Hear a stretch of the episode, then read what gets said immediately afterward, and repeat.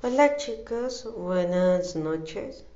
Como le prometí a su deuda, el día de hoy es otro episodio más. De hecho, es el tercer episodio de esta saga de podcast o de audios que voy a estar haciendo en estos días.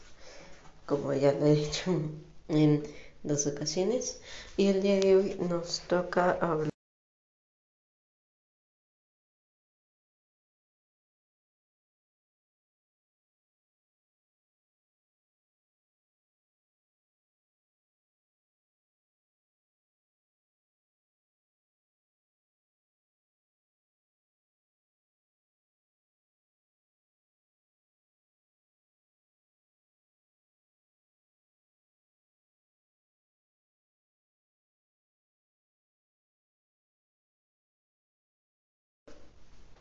Empecemos.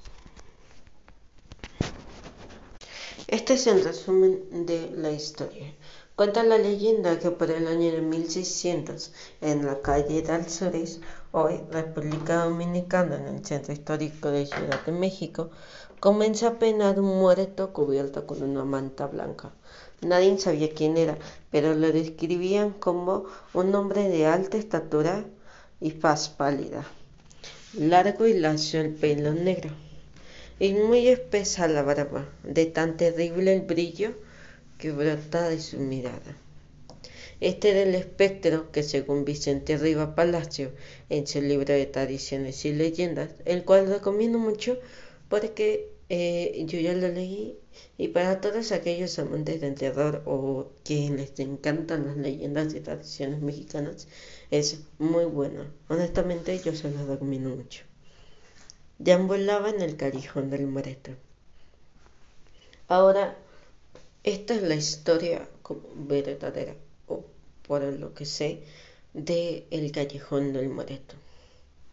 En la casa más bonita de un callejón estrecho vivía Tristán Azores, hijo de don Tristán, el mercader más respetado de esa época y quien a su muerte dejó un legado de ejemplo de cómo vivir como un buen cristiano.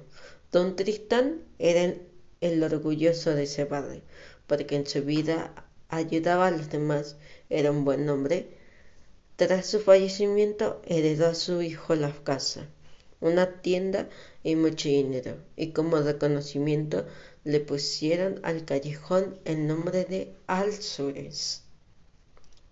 Tristán, en busca del espectro, Tristán, hijo, llevaba una vida normal además de continuar con el comercio que había heredado. Le gustaba la lectura y dormir temprano. Cierto día, Tristán no podía dormir y pensaba que tenía semanas sin saber nada del espectro de el callejón del malto. Al día siguiente cerró la tienda y estaba decidida a hablar de esa misma noche con el fantasma. Llegó a su casa, se encerró a rezar, se colgó reliquias y escapularios que protegerían su pecho y posteriormente salió con una daga dispuesto a enfrentarlo. Entre la oscura noche y las tinieblas en el callejón del muerto, Tristán sintió que la sangre le debía, se le erizó el cabello y comenzó a pedir auxilio. Adiós con la daga empuñada, hasta que llegó el espectro, y Tristán le gritó te exijo que digas si eres el alma de otro mundo. El fantasma lanzó un gemido. Tres veces le exigió Tristán y tres gemidos dio el espectro.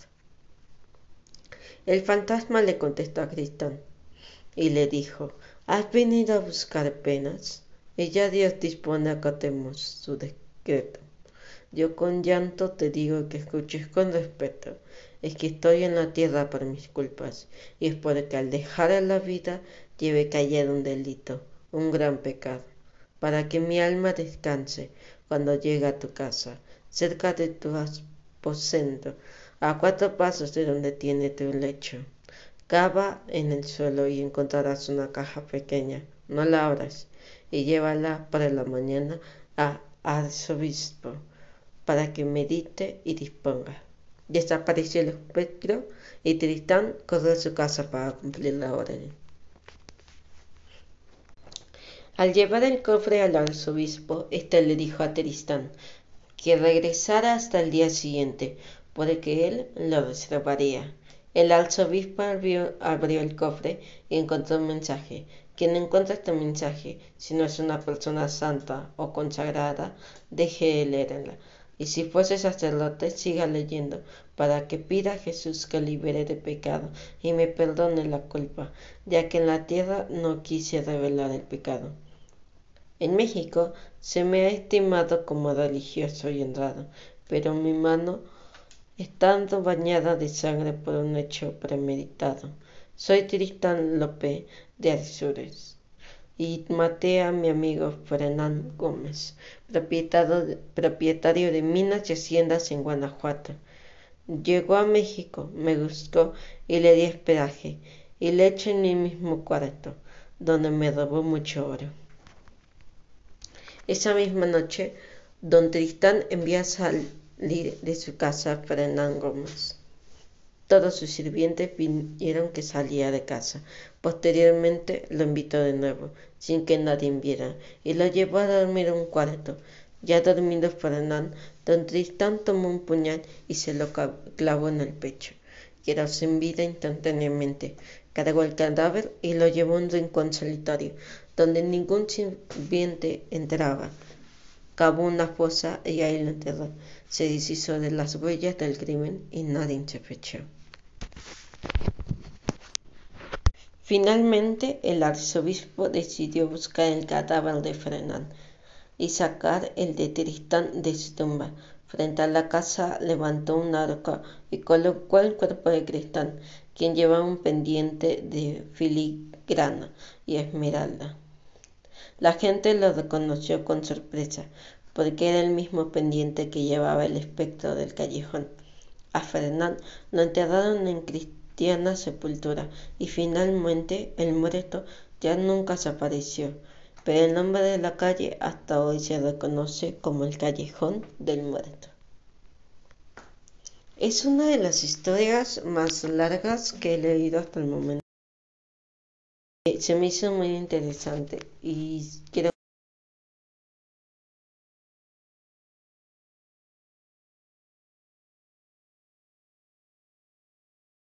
sí tiene mucho, mucho, ¿cómo decirlo? Mucha trama y muchas cosas interesantes.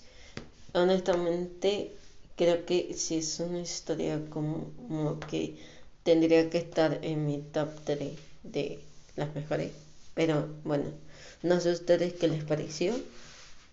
Y pues bueno, vamos a proseguir con algunos relatos que hayan tenido algunas personas, mejor dicho, experiencias que hayan tenido algunas personas con este llamado el callejón del muerto. Nadie aquí, pero bueno, no, al parecer no, no tiene mucha historia, perdón, lo siento.